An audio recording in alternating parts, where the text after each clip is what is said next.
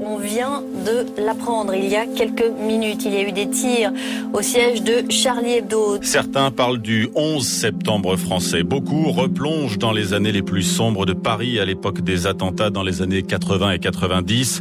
L'attaque de ce midi dans les locaux de Charlie Hebdo est en tout cas sans précédent dans l'histoire de la presse en France. Qui a osé s'en prendre hier à des journalistes, des hommes, des femmes seulement armés de papier et de crayons. Le bilan est très lourd puisqu'on parle de 11 morts et de plusieurs blessés. Violences qui se sont poursuivies jeudi avec le meurtre d'une jeune policière à Montrouge et qui se sont achevées hier avec l'exécution de quatre personnes dans une supérette cachère de la capitale. En tout, 17 personnes ont donc perdu la vie. Ce vendredi 9 janvier 2015 restera sans doute lui aussi comme l'un des jours les plus insensés que la France ait connu depuis longtemps. 17 personnes tuées en trois jours. Le procès des attentats de janvier 2015 s'ouvre ce mercredi 2 septembre. 14 personnes seront jugées au tribunal judiciaire de Paris. Cinq ans après cette série d'attaques qui a secoué le pays et le monde entier, West France vous propose de découvrir les témoignages des journalistes de la rédaction qui ont couvert cette semaine meurtrière. De Charlie Hebdo à l'hypercachère, ils étaient sur le terrain ou à la rédaction et ils nous racontent comment le journal a dû s'adapter heure par heure pour relater les événements au plus près. Je suis Ronan Coquelin et vous écoutez Making of, le podcast qui vous plonge dans les coulisses des rédactions de West France.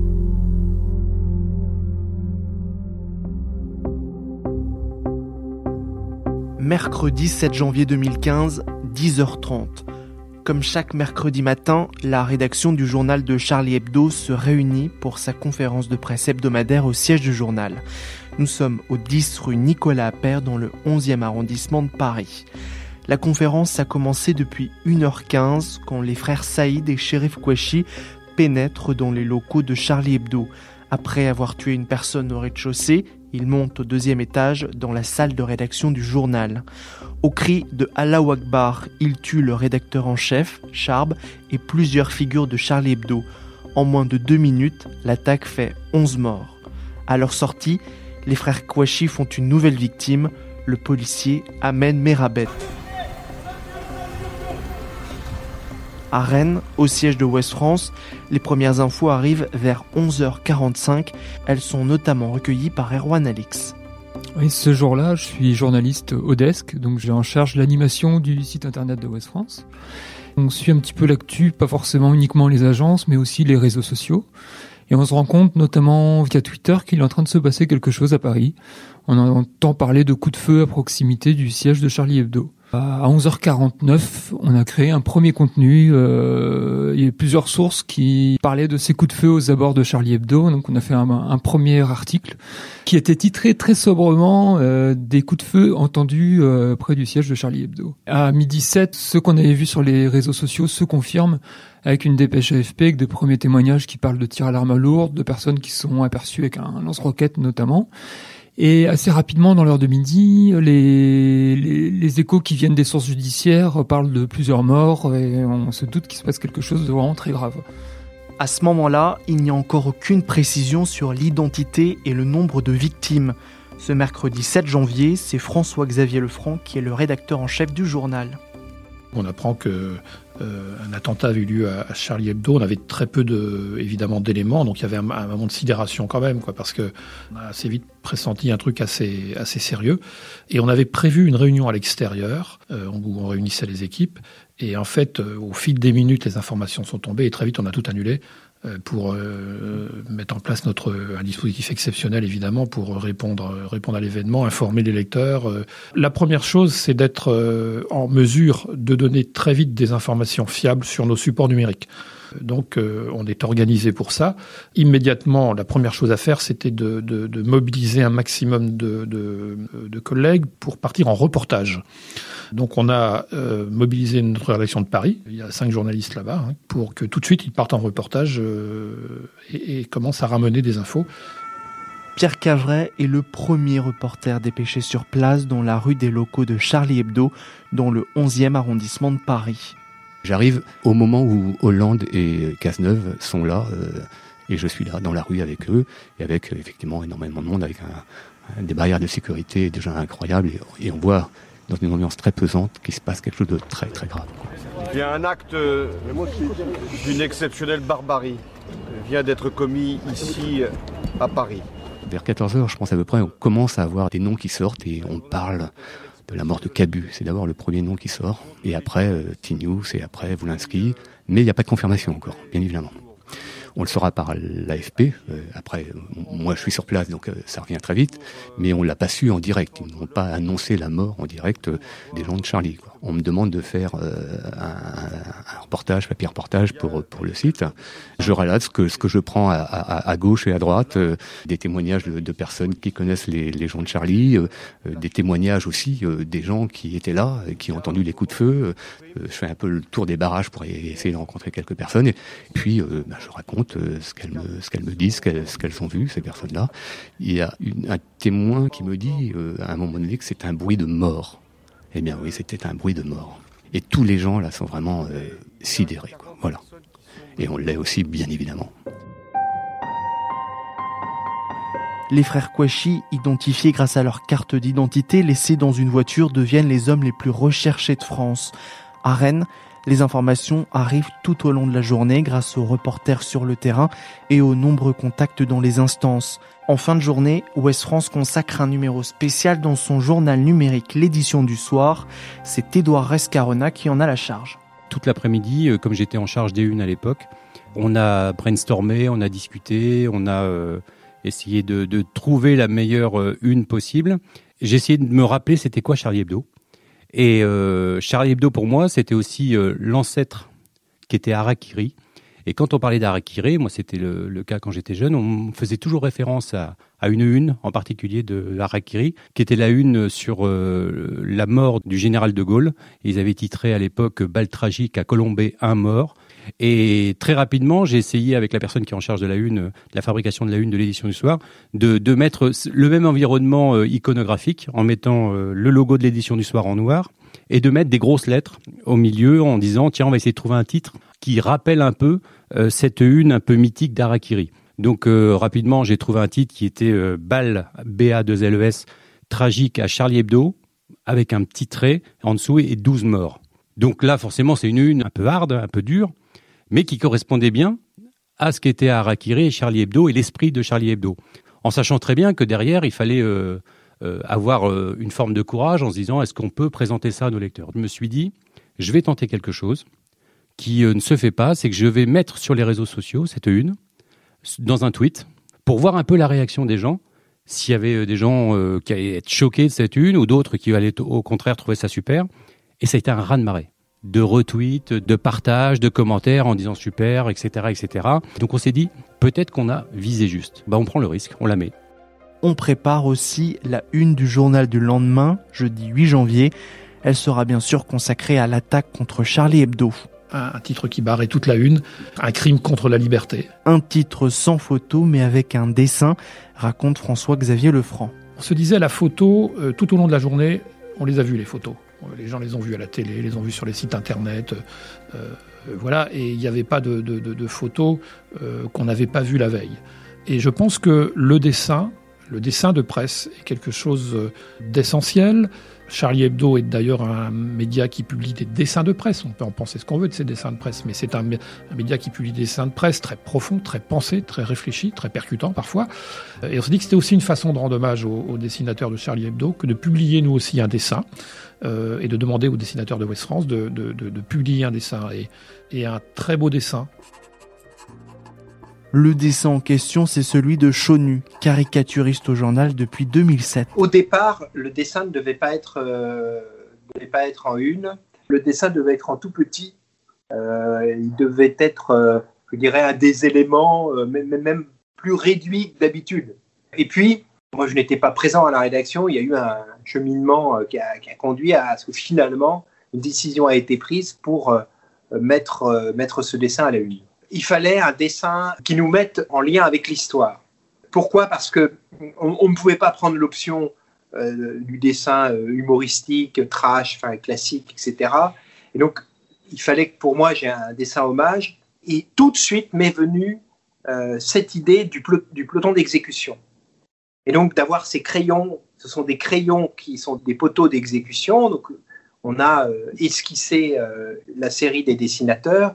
En gros, ce sont les fusillés. Et En fait, ce dessin, moi, il fait partie de mon, inconscient d'artiste et, en fait, ça, me renvoie au fusillé de Goya, le tableau euh, célèbre qui montre les troupes napoléoniennes fusillant la population madrilène. Donc, ce dessin, il avait une portée symbolique, bien entendu. Il était dans un traitement graphique différent de mon style d'habitude. Je l'ai jeté sur le papier avec, bien entendu, l'émotion que je ressentais à ce moment-là je pense que j'ai pu transmettre mon émotion euh, aux gens et que les gens ils ont aimé ce dessin parce que euh, euh n'en voulaient, pas plus que ça. Ils voulaient pas de gags, ils voulaient pas de, il n'y avait pas de texte, etc. Jeudi 8 janvier, vers 8 h à Montrouge, en banlieue parisienne, un homme ouvre le feu et tue une jeune policière âgée de 26 ans. L'auteur présumé prend la fuite. Il s'agit d'Amédi Koulibaly. À 100 km de Paris, près de Villers-Cotterêts dans l'Aisne, les frères Kouachi sont reconnus par le gérant d'une station essence. Plus de 88 000 agents sont déployés pour les traquer. Une traque suivie par Pierrick Baudet depuis la rédaction de Rennes. Il travaille à l'époque au service fait divers justice. L'ambiance effectivement était euh, intense. Il y avait une part de stress évidemment, mais en même temps euh, euh, du stress qui faisait que voilà, on y allait, quoi, on allait chercher l'information autant que possible. Il y a le deuxième temps avec Amédi Koulibaly qui débarque, qui tue la policière municipale à Montrouge, où on donne de la tête, quoi. On se dit, il y a Kouachi d'un côté, il y a Koulibaly de l'autre. Qu'est-ce qui va encore nous tomber sur la tête? Donc dans le traitement, c'est euh, qu'est-ce qui est factuel, qu'est-ce qu'on sait avec certitude? Voilà, se raccrocher à ça et ensuite, dans la manière de raconter un article, poser les questions. Avant qu'ils arrivent à Damartin, euh, donc le lendemain, on fait un papier, voilà ce qui s'est passé euh, aujourd'hui. Et puis on se dit peut-être que le papier euh, qu'on écrit, qui paraîtra le lendemain dans le journal, ne sera plus bon parce que pendant la nuit, il sera passé autre chose. On a ça en tête en disant euh, ne pas écrire de manière définitive, euh, pas se contenter non plus forcément du conditionnel. Même les infos qu'on pouvait avoir sur les frères Kouachi, il y avait quelques informations qui commençaient bien à filtrer sur leur parcours judiciaire. Mais comme tout ça est fait dans la précipitation et que l'urgence et la priorité, c'est pour les forces de l'ordre de retrouver les frères Kouachi, donc là, on sait qu'il faut, être prudent quand même dans la rédaction des articles. Vendredi 9 janvier, 8h35, poursuivis par la police, les frères Kouachi se retranchent dans une imprimerie de Damartin-en-Gouel en Seine-et-Marne. Le gérant est pris en otage. Immédiatement, Philippe Lemoine, reporter pour Ouest France à Paris, se rend sur place. Il est accompagné du photographe Daniel Fouret. On a sauté dans sa voiture, on est partis tous les deux, ne sachant pas euh, ce qu'on allait y trouver, comment allait se passer la journée. Enfin voilà, on réfléchit pas, on saute dans la voiture et on y va.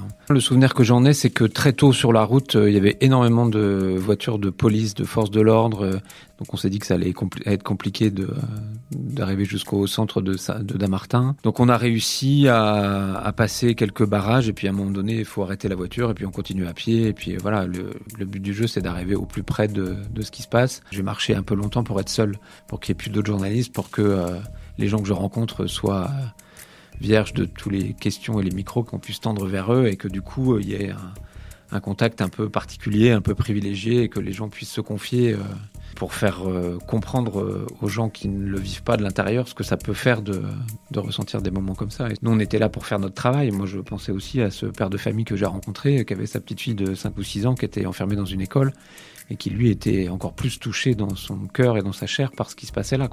Et puis on se doutait bien que de toute façon, il y allait avoir euh, une décision euh, probablement brutale à tout ça. On avait l'affaire Mera en tête, on savait que c'était des types qui étaient extrêmement dangereux, extrêmement recherchés, qui n'allaient pas se laisser prendre vivant très probablement. Donc euh, on savait bien qu'il allait avoir une issue fatale très probablement. Les heures passent et Philippe Lemoine est en lien continu avec la rédaction de Rennes pour alimenter les pages web en temps réel. Son collègue reporter, Pierre Cavret, est lui resté à Paris. Il couvre l'installation des survivants de Charlie Hebdo dans les locaux du quotidien Libération. Nous sommes aux alentours de 13 heures. Ils sont accueillis par leurs confrères de Libération. Et donc euh, c'est une information à suivre euh, les gens de Charlie vont arriver devant les caméras du Monde, parce qu'il y a vraiment, il y a vraiment énormément de monde. Et Laurent Geoffrin est là et les accueille, voilà, au nom de l'IB. C'est nos amis, euh, c'est un journal cousin, c'est un journal dont on partage les idées, et c'est un journal euh, qu'on aime. Quoi. Une vingtaine de minutes après arrivent deux voitures. On apprend que c'est Valls, et on le voit sortir, Valls, et Fleur Pellerin arrive euh, dans la foulée, et ils viennent donc accueillir également au nom du gouvernement les survivants de, de Charlie, donc à Libé. Et il ne reste pas très longtemps. Et, là, ils repartent à un moment donné. Et Fleur Pellerin, on, l'interpelle quand même, et elle vient quand même euh, devant nous expliquer, euh, voilà, un peu beaucoup langue de bois. Mais on se dit, il y a quelque chose qui se fait. Et c'est à ce moment-là, euh, je vois des alertes et, je vois qu'il y a une prise d'otage au cachère. Une fusillade vient d'éclater porte de Vincennes dans l'Est parisien. Le tireur présumé de Montrouge, Amédi Koulibaly, vient de prendre en otage les clients d'un hypercachère. Euh, je décide de prendre le métro et d'aller directement euh, porte de Vincennes. C'est effectivement déjà assez bondé, à tel point que les flics commencent à venir, les CRS pour euh, nous faire un peu reculer. Mais là, pour l'instant, on en est là, et puis commence, commence la grande attente et, l'assaut qui va arriver un peu plus tard. Pendant ce temps-là, à Damartin-Anguel, les frères Kouachi sont toujours retranchés dans l'imprimerie. Les négociations avec le GIGN échouent. Peu avant 17h, les djihadistes sortent de leur position et ouvrent le feu. Ils sont abattus après deux minutes de tir.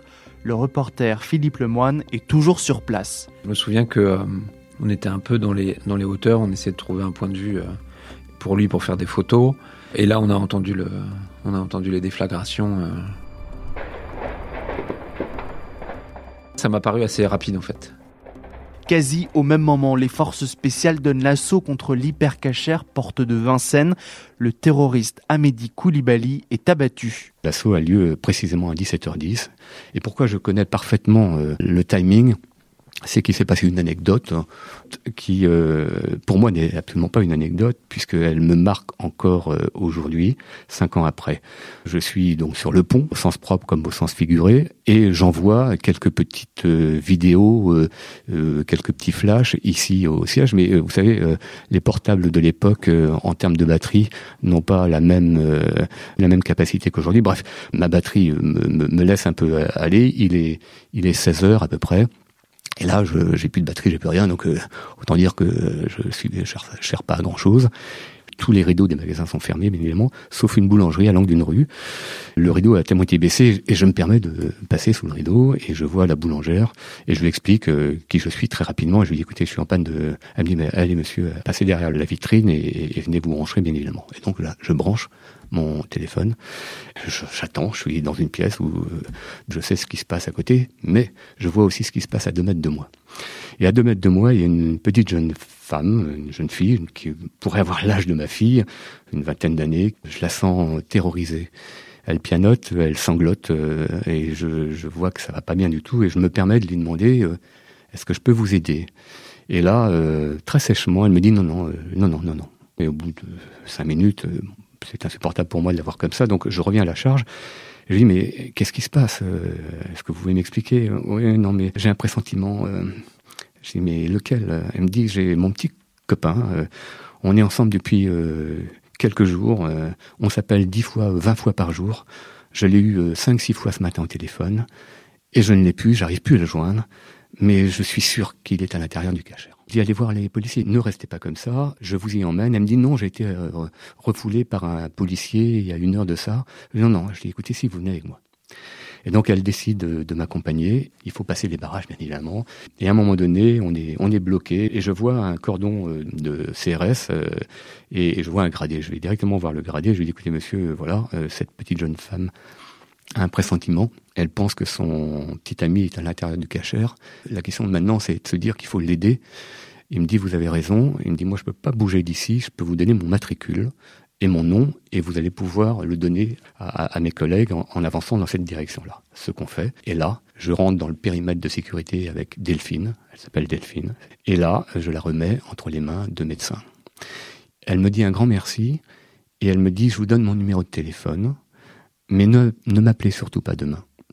Parce que demain c'est Shabbat et je ne prendrai au téléphone que Yoav. Je la laisse, je sors du périmètre de sécurité, je vais au pied des tours Et là, eh bien, un quart d'heure après, c'est l'assaut. Et donc, bah, vous, entendez les bruits des Kalachnikov. Au pied des tours, vous entendez des choses assez incompréhensibles. Vous vous rendez compte que le vivre ensemble, c'est quelque chose de pas gagné du tout.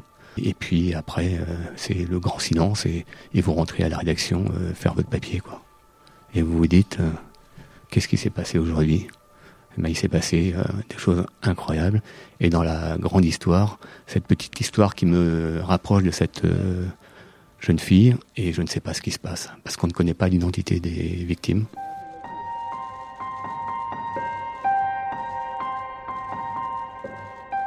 Et donc le samedi, euh, je suis euh, sur place. Donc il y, a un marché le long de ce grand boulevard. Donc euh, je vais discuter avec les.